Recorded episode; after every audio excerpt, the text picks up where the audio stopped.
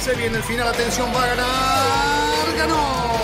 El mexicano estaría anunciando su fichaje en las próximas horas. Vamos a los acontecimientos en un circuito súper exigente de 6 kilómetros. La victoria de Hamilton lo deja apenas a 7 de las 91, el récord de Michael Schumacher. Y allí ingresa Checo Pérez al corralito luego de un gran premio de Mónaco apasionante. Fórmula Latina. ¿Qué tal amigos de la Fórmula 1? Es otra vez ese día, la semana en el que nos encontramos con nuestros eh, amigos de tantos años del paddock, con Giselle, con Juan y con Cristian para hablar de ese tema que nos apasiona, que nos ha unido durante tantos años. Pero Giselle, ¿en México o en Los Ángeles? ¿Dónde estás? En Los Ángeles, Diego. Aquí estamos, pero ya sabes, con el corazón en México, como siempre. Qué gusto volver a verlos cada día. Creo que me emociona más este, este podcast y el ir juntando eh, historias, anécdotas, de todo lo que voy leyendo en la semana, me voy acordando de cosas y digo, para Fórmula Latina, para Fórmula Latina. Un saludo para Juan en eh, Buenos Aires, eh, ¿desde qué barrio, provincia, etcétera? Desde Buenos Aires, barrio de San Isidro, y estamos en lo opuesto, ¿no? Ustedes en pleno calor, lo vemos a Diego ahí acalorado, a Giselle también, y nosotros con Cris acá en el frío, cuatro grados. Así ah, te veía ya con el, el jersey, como dicen aquí en España, muy navideño ya. No tanto a Cris, a Cris lo veo un poco todavía eh, primaveral, otoñal. No te creas porque tengo manga larga, ¿eh? Así que estoy abrigado también. Y, acá, la calefacción de la casa. Claro, estoy protegido, pero cuando salgo al balcón del departamento te digo que no te dan ganas de quedarte mucho tiempo, ¿eh? Pero bueno, acá estamos, chicos. Eh, espero que se hayan portado bien esta semana. Eh, y ahora vamos a hablar un poco de lo que eh, hemos preparado para, para, hoy. Varios temas que son los de pura actualidad, ¿no? De la Fórmula 1 y, algunas cositas irán surgiendo seguramente en el transcurso de la charla. Eh, pero bueno, ¿por qué quiere empezar, señor conductor, del día de hoy? Bueno, ya que me han dado el mando el día de hoy, muchas gracias, eh, sobre todo. Pues hombre, yo creo que la noticia hoy con la que me levanté fue el artículo que publicó la Gaceta de los Sport eh, con la entrevista a John Elkan, ¿no? que es como el máximo jefe en la jerarquía de Ferrari. Y ha sido una entrevista, yo pienso, pues un poco triste por el, mensaje que, que, deja para los tifosi, ¿no? Un poco un mensaje, diría, desesperanzador en el corto mediano plazo, pero con la ilusión de siempre de que allá en 2022 de pronto empezaremos a ganar de nuevo.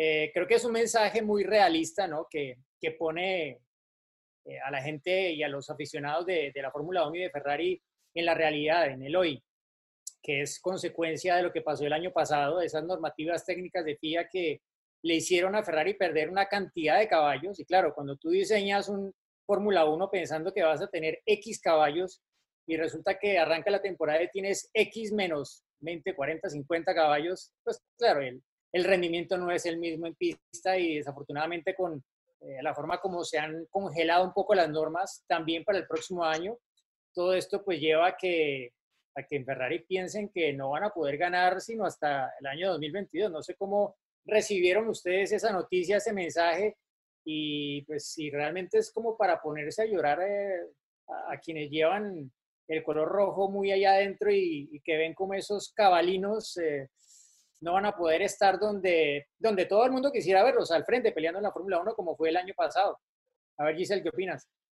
Cabalinos que se vuelven ponis, ¿no? Con esta, con esta afirmación. Me parece, por un lado, mira, qué bueno que lo hagan, porque así eh, el aficionado, los tifosi, bueno, pues pueden bajar esas expectativas, eh, pueden a lo mejor incluso el equipo también quitarse esa presión porque sabemos lo que significa Ferrari, ¿no? O sea, si tú ves, Ferrari es igual a triunfos, o sea, no piensas en otra cosa que no sea en, eh, en ganar, en victorias, en el equipo más laureado de la Fórmula 1, o sea, sin duda, ¿no? Pero qué bueno que lo hagan, porque así justo eso, o sea, el, aficionado deja de tener a lo mejor esa esperanza y que si llega una victoria, que si llegan los podios, ah, bueno, pues qué bueno, gran sorpresa, vamos a festejarlo.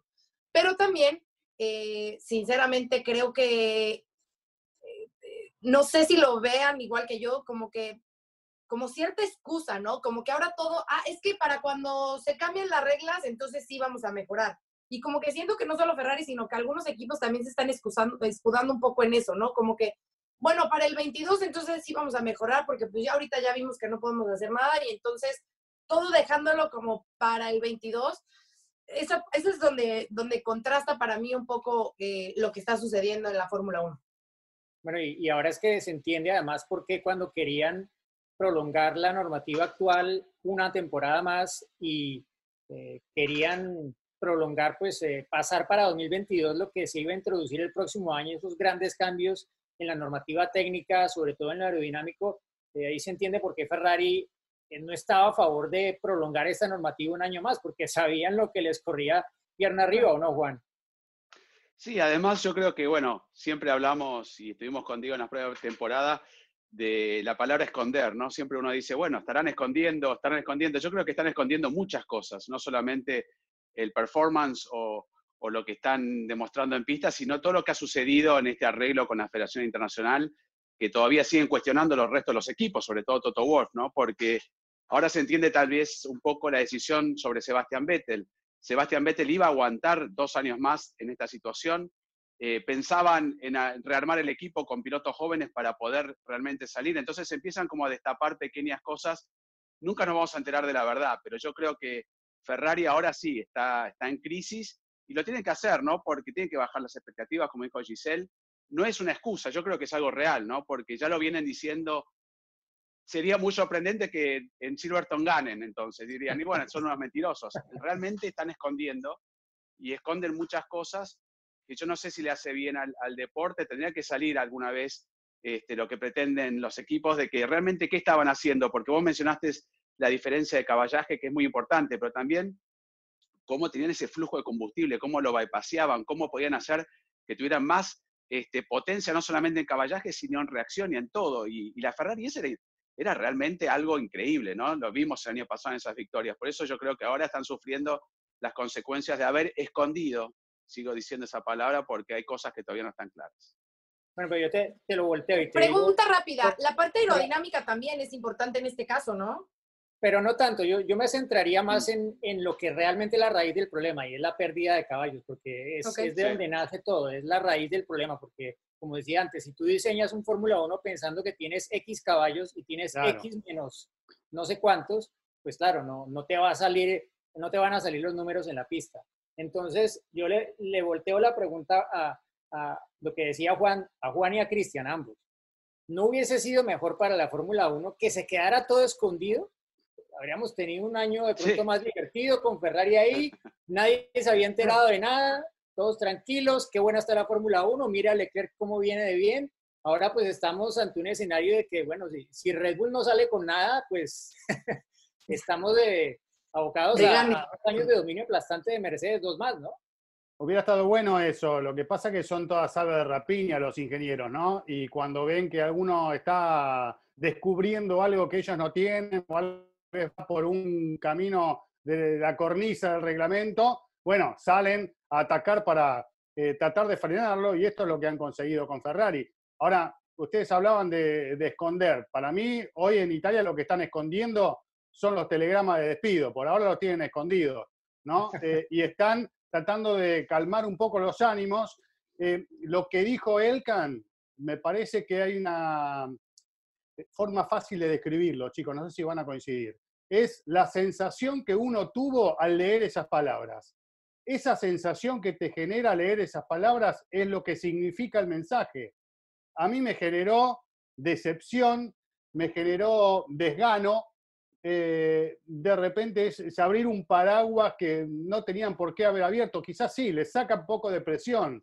Se están tratando de sacar un poco de presión de que todo el mundo está esperando que ganen y, y están a un segundo de la punta por vuelta. Pero por otro lado, me están diciendo, bueno, miren muchachos, eh, no nos miren más a nosotros porque hasta 2022 no, no vamos a poder hacer nada. Y es un sincericidio, me parece, algo que no, no corresponde. Creo que hay que incluso levantar la bandera de Ferrari y mostrar otro mensaje. Estamos trabajando, estamos eh, yendo para adelante, queremos eh, reducir esta distancia. Bueno, tenemos problemas, pero lo estamos tratando de solucionar, como hicieron la semana pasada comunicando que reestructuraban el departamento de desarrollo, que incorporaban gente. Bueno, creo que es, es el camino, ¿no? Como para entusiasmar a la gente que bueno, se va a ir decepcionando con el pasar de las carreras si es que los resultados no aparecen, pero por lo menos tener la expectativa de que algo se está haciendo. Ahora es como que, bueno, ya está, lo de ahora ya está, vamos a pensar en lo que viene y no me gusta el mensaje, la verdad. Juan, ¿qué, qué, opinas? Sí, yo creo que sí, es, es tal cual. Eh, realmente lo que significa Ferrari para la Fórmula 1 lo sabemos, ¿no? Es el equipo madre, es el equipo que tiene más fanáticos alrededor del mundo y justamente van a festejar este, los mil grandes premios de Ferrari con una declaración unos días antes realmente que no te dan ganas de festejar nada.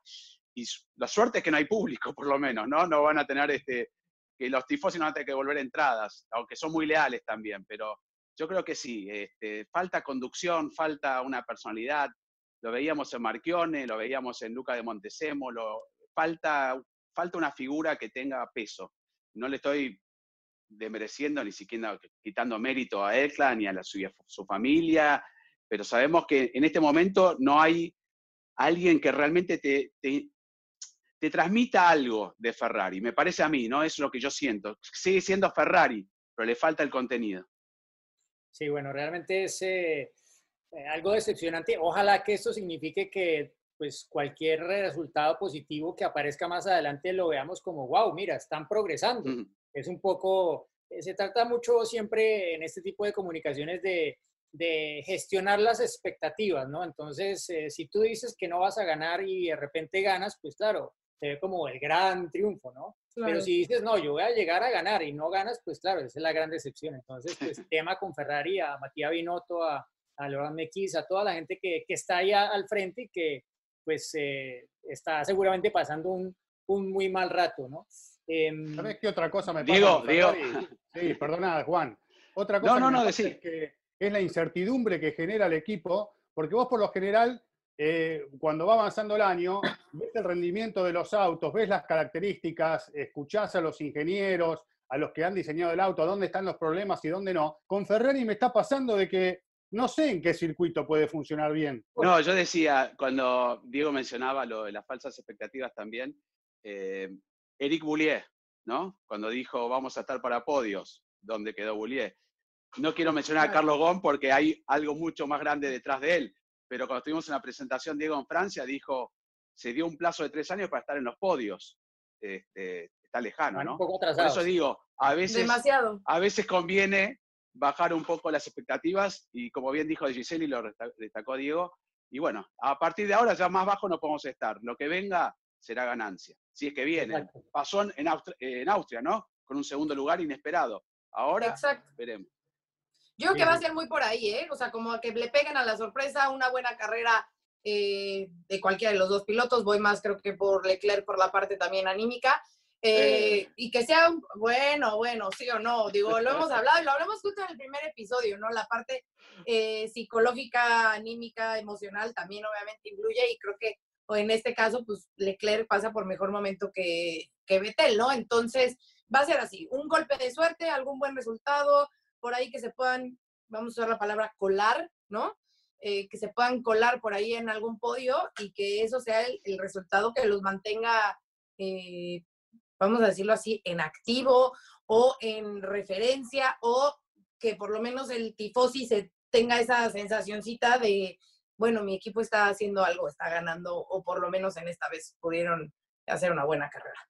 Bueno, que ojo, ¿no? Porque eh, realmente quien, quien, viene con impulso en las últimas carreras es, es Vettel, no Leclerc, ¿no? Dos carreras consecutivas que le ha clasificado por delante a Leclerc y aparte en carrera, bueno, pues ni hablar, más allá de que la estrategia no le ayudó en Hungría a, Leclerc, pero bueno, ese es otro tema. Yo creo que aquí eh, pasamos la página y eh, hay que abordar obviamente un tema que, que es importante porque se trata de, de, lo que viene, ¿no? Y no, no solamente de lo que viene esta semana, sino de aquí hasta final de año eh, que no está definido al 100%, pero diríamos que por lo menos en un 70% ya tenemos cuál es el calendario de la Fórmula 1 para este 2020. Y obviamente pues eh, estaba un poco ya dibujado de que el escenario planteaba que la Fórmula 1 no pasaría por México este año por diferentes razones, eh, logísticas, la situación de la pandemia, en fin, creo que razones puede haber muchas y más cuando se hablaba de un bloque americano de carreras de Fórmula 1 que podría tener tres o cuatro, pero que al final serán ninguna. Bueno, Giselle, en Canadá dijeron triste, que ¿no? ¿no? les levantó el tele, no le contestaron la llamada, ¿no? A los organizadores quién? de Canadá. En Canadá también están medio ofendidos porque no, no le han contestado el llamado. Bueno, sí, en Brasil supuestamente se enteraron por la prensa que no iba por la Fórmula 1 a Brasil. Sí, Así que... hay, hay, muchos México- temas alrededor, hay muchos temas alrededor de cómo se llevó a cabo, pero yo creo que eh, si lo vemos como el, el panorama completo, a ver, si estamos pensando en que se está haciendo por bloques justamente para evitar mayores contagios, hacer un viaje solamente para Canadá, demasiado costoso, es sin público, duele obviamente, ¿por qué? Por lo que significa, en este caso como mexicana, lo digo, el Gran Premio de México, ustedes lo saben, cinco veces el mejor Gran Premio del mundo, un gran espectáculo, más de 300 mil aficionados por fin de semana, obviamente eh, que pega el no tener un espectáculo así, pero claro, esa parte, esos 300 mil y todo lo que implica, pues también es totalmente contrario a los cuidados y a la seguridad que se debe de tener en tiempos de una pandemia y sobre todo como lo estamos viviendo, ¿no? Eh, no es fácil la situación que se está viviendo en esos países. En Texas también estaban habiendo brotes y cada vez suben más los números. Es una situación muy compleja y obviamente entiendo la parte de Fórmula 1. No va a exponer a los pilotos y a los equipos, más allá del costo, ¿eh? no los va a exponer a que vengan a una zona de alto riesgo. Sí, eh, no sé cómo, cómo lo ves tú, Cristian. Eh, obviamente, eh, uno lee las reacciones de la gente y pues a mí por lo menos me ha parecido muy positivo que la mayoría de gente, incluso la mayoría en México, entiende eh, la, la decisión, la acepta y como que ya mira hacia el futuro y pues igual va a seguir en la Fórmula 1, pase lo que pase, pero lo ven porque de alguna forma están inmersos en la realidad de, de lo que está pasando y ven como que no cuadra con la realidad tener una carrera de Fórmula 1, más cuando hablamos de una que la que realmente la, lo- la hace especial es el público. Seguramente. Bueno, hay que tener sentido común. Puede doler no tener la fecha que uno tenía previsto estar presente y disfrutarla en su país, como en México en este caso, pero eh, se entiende perfectamente la situación. Creo que la mayoría entiende esto y además eh, muchos han comprado sus tickets y si la idea era hacer la competencia sin público, tampoco iban a poder estar allí, así que mejor reservárselos, como, como han dicho los organizadores, y guardarlos para el evento del año próximo y hacer una, una verdadera fiesta como todas las que han pasado en los últimos años. Creo que es lo más inteligente dentro de la situación que está viviendo el mundo. A todos nos duelen un montón de situaciones que se están eh, produciendo y que por supuesto también afectan al automovilismo, por ejemplo acá en Argentina, Juan, eh, donde está parado desde el mes de marzo, donde no puede arrancar eh, y donde se están tomando medidas que van de la mano con una situación difícil del mundo y también que este país no es ajeno a ello. Así que eh, hay que tener paciencia y, poder arrancar con mucha seguridad, ojalá que sea cuanto antes. El, que me parece que sale perdiendo más en este caso es Interlagos, ¿no? Porque ellos se les acaba el contrato, entonces sí ya no hay un, este, guarden su boleto para el próximo año. Aquí eh, los que tenían boleto, pues o se les va a reembolsar, que creo que también eh, hay que ver por la cuestión económica, no sabemos todavía cómo lo van a manejar, por lo mismo que estaba comentando Cristian, al parecer nadie les informó, todos se enteraron, eh, hay posibilidades de que se abra en Río de Janeiro el próximo año, entonces creo que aquí el, mayor, pues sí, el, más, el, que más pierde es, Brasil, por, y bueno, los aficionados brasileños por la situación de, del contrato con el circuito de Interlagos. Aunque, como lo dijo Checo, ¿no? Que él, él realmente le dolía más por los fans que, que por cualquier otra cosa que, que no se hiciera la carrera, ¿no, Juan? Sí, yo creo que sí. Además, hay que poner el contexto que estamos viviendo y eso es obvio, pero te guste o no, tenía que suceder. Yo creo que inclusive la Fórmula 1 fue muy ambiciosa o tal vez un poco naif, como podríamos decir, de tratar de realizar un campeonato de 18 Cálmate, carreras, bilingüe. ir a, ir a, ir a, este, a tres continentes, cuatro. Era lindo, ¿no? Era algo... Y, de- de- y le hubiera gustado a ellos inclusive confirmar un calendario prácticamente completo, como lo hizo MotoGP u otras categorías. Eh, minimizando riesgos, dijeron, bueno, nos quedamos en Europa. Y finalmente la Fórmula 1 está tratando de, de hacer eso, ¿no? Quedarse en Europa, donde ellos sí pueden dominar por ahora eh, este acontecimiento. Tal vez dejar para lo último, ¿no? Abu Dhabi y Bahrein, que todavía no están confirmadas, o recalar en otros circuitos también europeos. Está bien que es cierto que a fines de año va a ser mucho frío y eso también va a perjudicar la realización de, de carreras en esos lugares.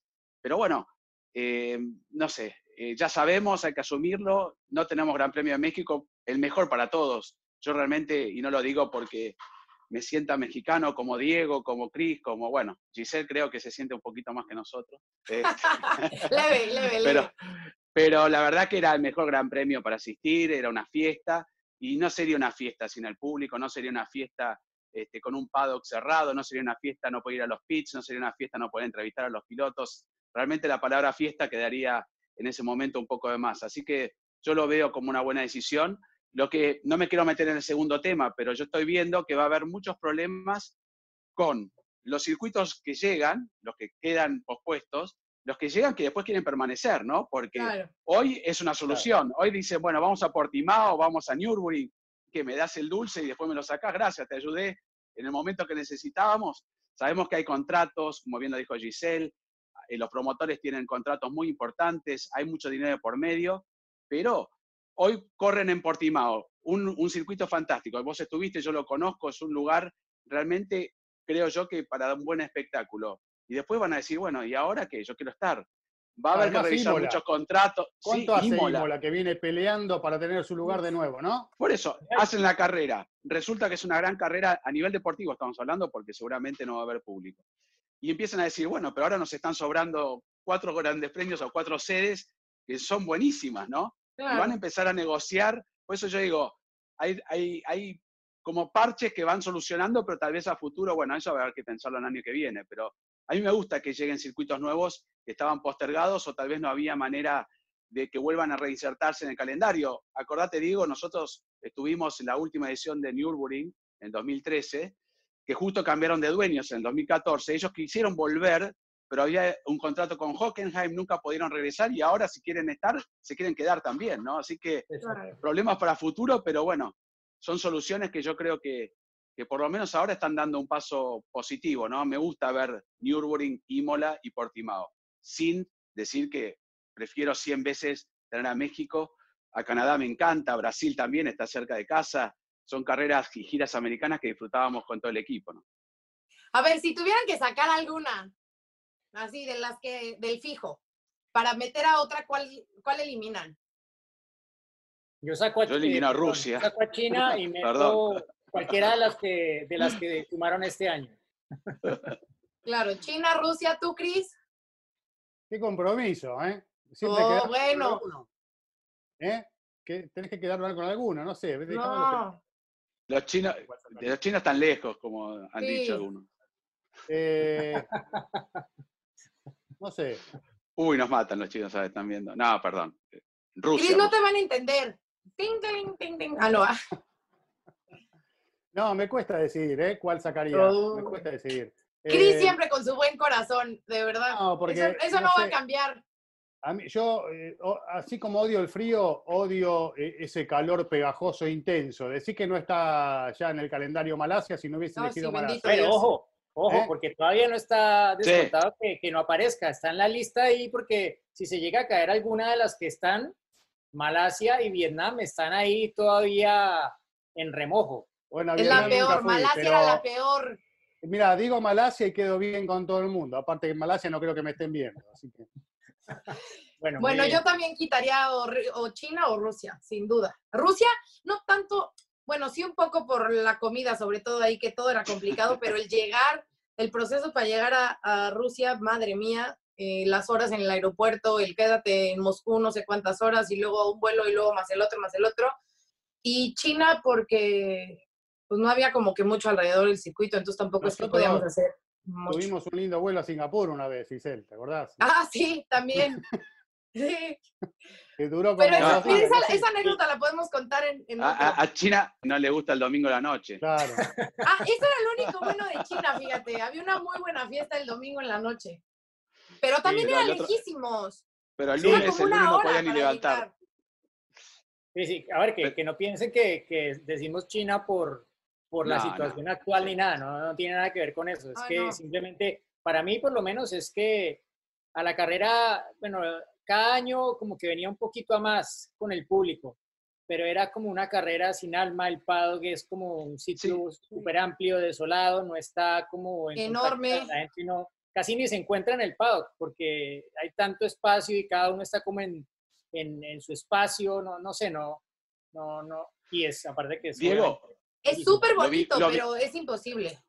Lo vivimos el año pasado con los mil, eh, el festejo de los mil grandes premios Sí, y, y- sentíamos esa frialdad que dice Diego, sin decir que es un gran circuito, como tú quieras, en construcción me refiero, en lo que han invertido, sí, sí. pero el país con más población en el mundo.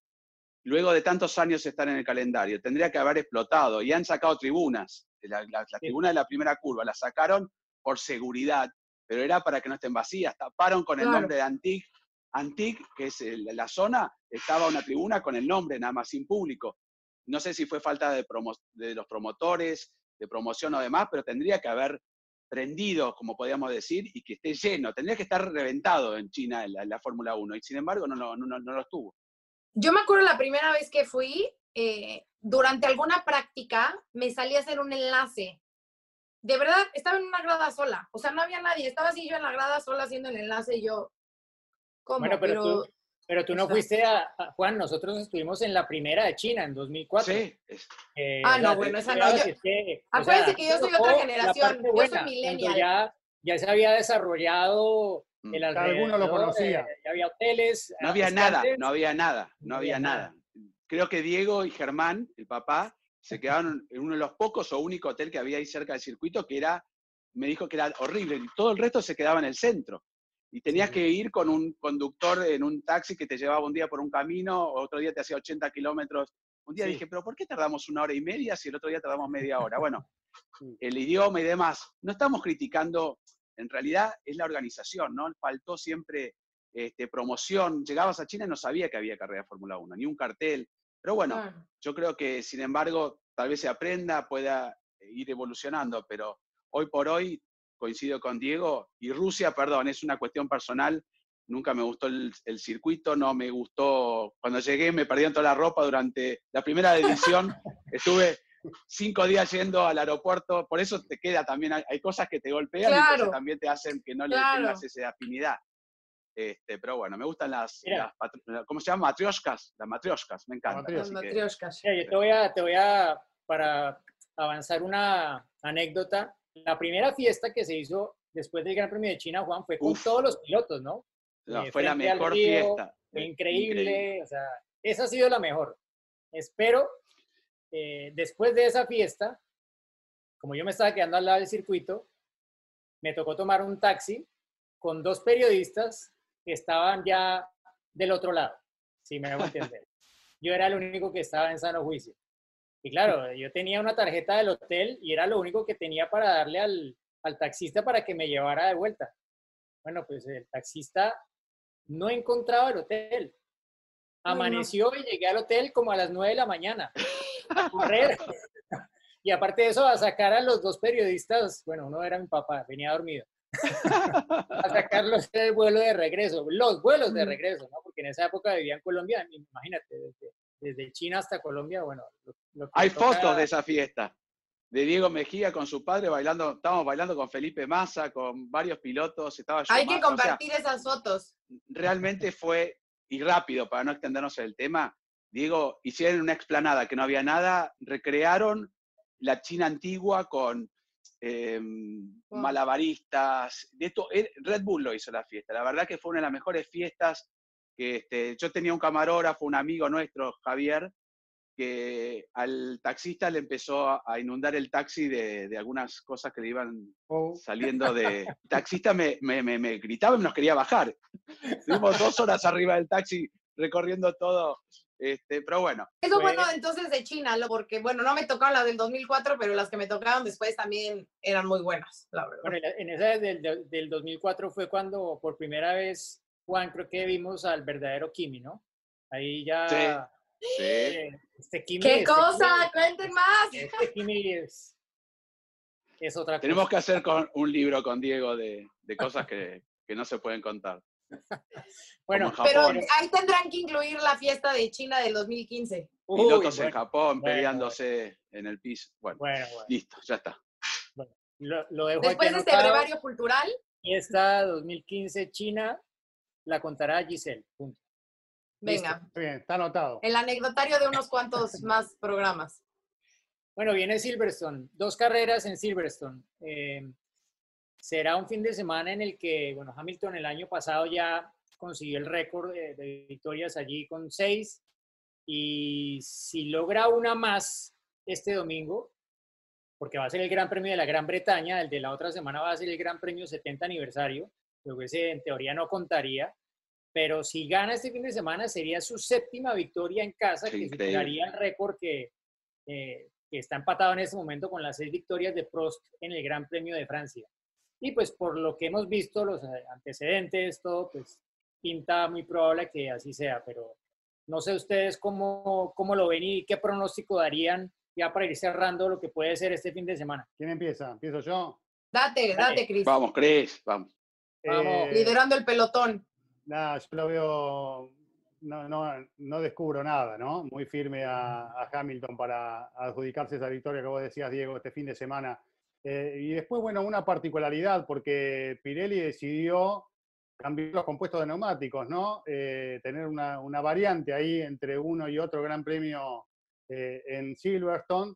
Eh, primero van a hacer la, gama más dura y después se van un escalón para, hacia lo blando, ¿no? Y creo que allí queda el neumático C3 como una de las claves a, sacarle mayor provecho. Creo que quien entienda mejor, ya lo conocen todos el neumático, pero quien lo entienda mejor este próximo fin de semana tal vez tenga alguna décima más a favor en, en, el próximo evento, en el evento siguiente, que va a ser eh, un neumático creo que el más importante de, estas dos carreras que tenemos por delante. Pero bueno, sin dudas, allí la estrella es eh, claramente Mercedes con Hamilton. Vamos a ver hasta dónde puede ir Botas, si se puede arrimar y estar a la altura de las eh, circunstancias en esta oportunidad. Y ojo, porque yo lo veo muy firme a, Racing Point, eh, por las características del circuito, por lo que ha mostrado en la primera parte del año, porque es un auto rápido, porque este es un circuito rápido. En alguno de estos dos grandes premios, algún podio para los autos rosas. Bueno, ya dilo claro, pones a Pérez en el podio entonces. Puede ser. y bien, Ojalá. Y después, y después me lo reconocen, porque cuando eh, yo voté a Hamilton eh, y ustedes votaron a Verstappen, en, en, Austria ninguno me dijo nada, eh, que acerté yo en, en, bueno, pero es que ese era fácil, bueno, bueno. ese era fácil. Bueno, Mira, pero, ya este está jugado con, con Checo. Ese es... Este se sube al podio. Bueno, dale, yo apuesto eso. Muy bien. Ojalá. Miren estoy esto. mi Es, escenario. es un Ah, muy lindo tarea. mapa que encontré. la tarea. No, no, no es la tarea, pero encontré buscando todas las configuraciones distintas en un solo mapa, con distintos colores, y ya cuando ves que dice desde 1949 hasta actual, o sea, hay una parte de Anger Strait, es desde 1949, ahí ya te representa lo que es este circuito con todas sus modificaciones, un circuito que me cuesta este, en, el, en el simuladorcito, bueno, las carreras virtuales, pero le hice ganar a Vettel y a Richardo ayer. Este, es muy lindo, si a uno se divierte, imagínate en un, en un simulador, es una de las pistas más lindas que creo que, que hay en el circuito. ¿qué vamos a, yo decía hace pocos días que hay circuitos que son todos números las curvas, ¿no? Acá no existen los números. Si uno dice la curva 3, te pegan, ¿o no? Este, claro. Acá son curvas con personalidad, con nombre. Y claro, eso que han históricas. quedado afuera, algunas curvas este, históricas como Bridge, como hay, hay algunos lugares que se fueron modificando, ayornando un circuito que inclusive tiene eso, ayornarse. Este, yo creo que es la historia del automovilismo. Siempre me gustó ir a Silverstone desde la primera carrera que fui por los años 90. Este, llegabas a la parte de atrás donde venden el merchandising, a los ingleses cómo disfrutan. Realmente es una de las carreras que más he disfrutado en la Fórmula 1, que falté en una carrera, me acuerdo, y fue Dieguito, y fue el caos esa carrera, se explotaron los neumáticos, Checo Pérez, fue el problema de, de, de Pirelli, ¿no? En ese, ese gran premio. Sí. Pero yo creo que si tendría que decir no quiero faltar a una carrera, sería ahí en Silverstone. Y para redondear, lo de Hamilton, ¿qué vamos a agregarle, no? Este, yo me acuerdo, y no me acuerdo el año ahora, pero ¿te acordás cuando clasificó mal Diego y estaba muy mal, se fue a la casa con el papá y el otro día volvió y ganó y ganó y, así el año pasado no dominó ninguna práctica libre, quedó, no hizo la pole a muy poquito de, botas y sin embargo la gana y marca en la última vuelta el récord de vuelta, los Hamilton. Ahora, con esta arma negra que tiene, ¿no? Con este Mercedes flecha negra, ¿lo pueden parar ahí? Yo no creo. Pero todo es posible. Max Verstappen, la lucha del año pasado, ¿no? Entre Leclerc y Verstappen fue fantástica. La verdad que siempre se disfrutan las carreras en Silverstone, por lo menos para mí, ¿eh? Este, Silverstone.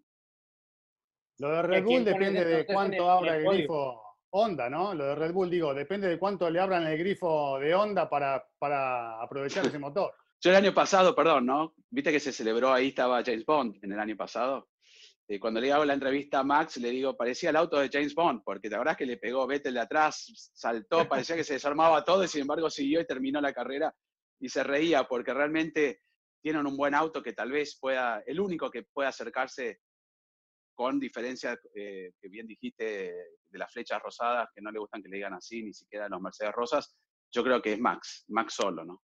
Aunque el año pasado, creo que es el Diego el que se acuerda siempre, Gasly anduvo mejor en todo, todo el fin de semana, salvo en clasificación, pero siempre fue más rápido que Verstappen.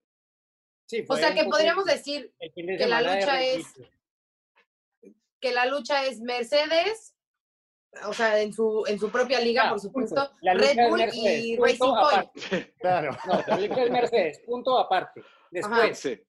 Enter. Categoría este, Mercedes. Racing Point y eh, Red Bull, ¿no? Eh, Max. Puede ser. Bueno, ok. Racing Point, Enter, Max Maxito. Sí, en teoría los, los problemas uh. que, que tuvo Red Bull en la carrera anterior en Hungría no deberían reproducirse de la misma forma en eh, Silverstone porque eran más problemas que tenían que ver con las curvas más lentas, que es lo que menos tiene Silverstone. Mm. Entonces, eso pues yo creo que es eh, en principio un buen augurio, pero creo que el mejor augurio para, para Red Bull es que son dos carreras en el mismo circuito, cerca de su base, y lo que no logre en esta primera, ojalá que lo consiga en la segunda porque yo digo que en este momento estamos en manos de Red Bull para que haya algo de lucha contra los Mercedes, porque Racing Point, pues yo lo veo sinceramente más como un posible aliado de los séptimos títulos de pilotos y constructores de Hamilton y de Mercedes, más que como unos verdaderos rivales de Mercedes. tienen un carro que está basado en el del año pasado de Mercedes y el de este año ya es casi un segundo más rápido. Pero si Red Bull logra logra corregir esos problemitas que tiene y extraer el máximo potencial, con Max yo creo que se pueden animar bastante las cosas y bueno, tal vez le tome una semana más, pero le, bueno, le, pongo el voto de confianza que, a que Max nos, nos puede animar un poco la carrera este, este fin de semana, más allá del duelo que pueda haber entre los pilotos de, de Mercedes, que no se ve muy claro, sobre todo en un territorio Hamilton más que cualquier otro podría ser un poco como lo que pasó en, en, en Austria, ¿no? O sea, que tuvimos una primera carrera de la temporada, yo sé que siempre la primera es un tanto desastrosa, pero que como que ahí se midieron todos, ¿no? Y entonces llega la que sigue y entonces ya sabes de qué va. No es que no conozcan el circuito, obviamente lo conocen perfecto. Si no es que pegan en la primera, en la segunda podrán hacerlo eh, en una carrera que, como lo dices, es su carrera de, de, casa porque está muy cerca de la fábrica, potencializar todo el esfuerzo que, que han venido trabajando.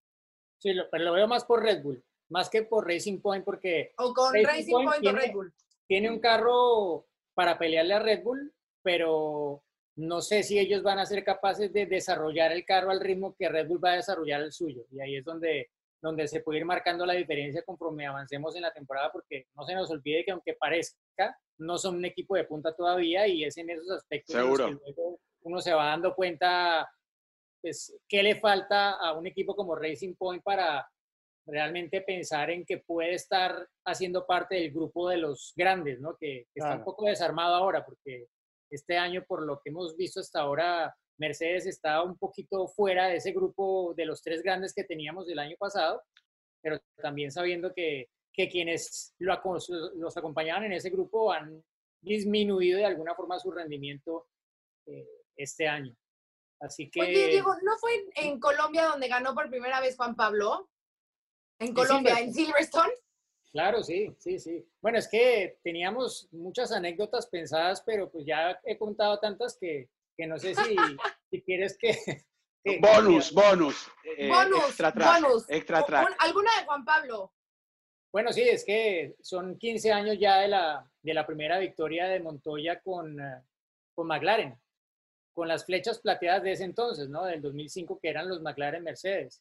Y pues ustedes recordarán que en esta temporada 2005 fue en la que Montoya se lesionó y perdió un par de carreras al inicio y eso obviamente comprometió su temporada y la del equipo también, ¿no? No consiguieron los títulos ni de pilotos ni de constructores. Mm, El de constructores yo creo que en algo sumó eso, pero, pero al final eh, sirvió un poco, no sé, como motivo de broma, el motivo por el cual Juan Pablo Montoya se ausentó de esas carreras. ¿no? Ustedes recordarán que se especuló mucho al respecto. No sé qué versión recuerda cada uno, pero la versión ver, oficial hablaba de un accidente jugando tenis inédito. Sí, Inédito. eh, es. Yo me ¿Pero es lo real o, o es parte de la fantasía? Pues mira, te lo voy a responder con, con lo de la anécdota. Juan Pablo, antes de ir a, a Silverstone, eh, tuvo eh, una invitación de Brixworth y se se quedó congelada con una expresión muy llamativa. Eh, Estaba sorprendida. Ahí volvió, volvió. volvió. Eh. Juan Pablo visitó Brixworth el jueves o el miércoles por la mañana antes de la carrera. Y cuando llegó allí, eh, los mecánicos le tenían, los mecánicos, no, los ingenieros, toda la gente de- de- de- del departamento de motores de Mercedes, le tenían preparado un regalo. Armaron una escultura a base de piezas del motor Mercedes de Fórmula 1. In- impresionante. Y la escultura era un motociclista con una raqueta de tenis en la mano. con pelota y todo. Por eso se cayó. No se necesitaban palabras para describir el regalo. Claro. Está bien, pero eh, eh, en ningún momento nadie está mintiendo, porque podés jugar este, al polo en bicicleta, podés jugar al tenis con la moto. O sea, estaba jugando al tenis, no dijo con qué, con una moto. No dijo cómo ni, sí, bueno. exacto. Claro. El resultado este, no fue positivo, con lo cual ese deporte no pudo, no pudo avanzar. ¿eh? Bueno, pero lo importante es que Por se eso no está en redimió con el equipo Olímpicos. ganando, ganando esa carrera, Sí. ¿no? Fue su primera victoria con, con McLaren. Increíble. Sí, sí, sí. Fue- Estábamos ahí, Diego, y, y en, en un momento lo quisimos entrevistar y Je- Colby era, me acuerdo, la PR. Ellen Colby. ¿no? Era Ellen Ellen Colby. Elvi Colby este, en algún momento estuvo un poco tensa también, pero bueno. otra- y estaba Bueno, Sebas Montoya, muy chiquitito, me acuerdo también, ahí en el sí. paddock, sí. Tu hijo, Así que sí. Pero que, que Los boxes viejos, ¿no? Los boxes viejos de, de Silver. Exacto, sí. Todavía antes del proyecto de, del Silverstone Arena y el, el ala esta que es el Mm. Edificio de boxes ahora. Y bueno, mencionas a Sebastián Montoya, imagínate cuántos años han pasado y lo viejos que estamos, Juan, que este fin de semana Sebastián eso sí, Montoya hay negarlo. Ya en el viejos, automovilismo. muy viejos. va a correr su Claro. primera carrera en Italia, en la Fórmula 4 italiana. Y bueno, no lo puede acompañar Juan Pablo Montoya porque está, él tiene también un compromiso en los Estados Unidos, pero vendrá más adelante. Y, Y- sí, bueno, imagínate. Un periplo, pobre Sebas, tuvo que hacer también para llegar de Estados Unidos a Europa, como todos los que han estado en esa situación y finalmente va a debutar, que bueno, ¿eh? la verdad que un gran abrazo a toda la familia Montoya, que siempre lo voy a recordar con mucho cariño, de los paddocks, como bien contó esa anécdota, que fue una victoria. Germán, creo, bueno, la primera victoria relatada por el papá de Diego es algo emocionante, pero cada una de las victorias de Juan Pablo han sido para Germán algo bueno, para Diego también, pero me refiero como él las relataba y las las gritaba La sentí. en, en su última claro. vuelta, sí, como te pasaba a vos también, Cris. Este, la verdad que es, eh, me acuerdo perfectamente, pero eso de la, del- de la escultura no, no, me- no la sabía, es muy buena. Bueno, yo muy no buena pude relatar una victoria siempre la cabina de la. BBC Radio, de la radio local de, de Gran Bretaña. Y eh, en esa carrera, uno de los, de los que estaba ahí comentando entró a nuestra cabina con el micrófono para ponerlo cuando Montoya pasara la meta. ¡Wow! Otras veces nos regañaban, nos golpeaban en la ventana o en la pared y nos decían, bueno, bájenle que se están metiendo en nuestros micrófonos, pero esa vez fueron a ponernos el micrófono. Latino Mirá la diferencia. Puedo contar, a- puedo contar una cosa rápida pa- para, mirar la, la diferencia, ¿no? Con su aparatito estaba hablando, ¿no? Entonces yo le fui a preguntar algo porque estaba... Entonces yo le fui a preguntar y me dice que estaba relatando, estaba relatando la carrera. Sí, hola, bueno, ahí está yendo. ¿no? Ay, no. Ganó, Como si fuera una partida de ajedrez. Sí, ganó Marcus Ericsson y, y yo le digo, no, pensé, perdón, te interrumpí porque no, no, nosotros relatamos así. Es- bueno, cada país Bueno, tiene su Tal costumbre. vez los suecos Pero lo que- quedan súper emocionados eso. ¿eh? Eso no- Sí, Juan, ¿te acuerdas cuando, cuando el podio de, de Checo en, en Rusia, tú y yo gritando en el corralito, como, lo- digo, y sin relatar, pero nada más de estar ahí de la emoción? Primero estaba en el podio, ¿no? Entonces todos muy emocionados y, güey, ya tenemos el podio, no sé qué. Y luego lo pasan los, los dos finlandeses. Y luego se tocan, ¿te acuerdas? Sí, Bottas y Kimi. Kimi. Y entonces yo empecé, pues claro, de, uy, se pegaron. ah, ¡Ah, el podio! ¡Regresamos al podio! Y todos así viéndonos como que, ¿qué está pasando? Y nosotros emocionadísimos, obviamente, lo que está. Y todos en el corralito así como más de, oh my God, se pegaron. Uh", ¿No?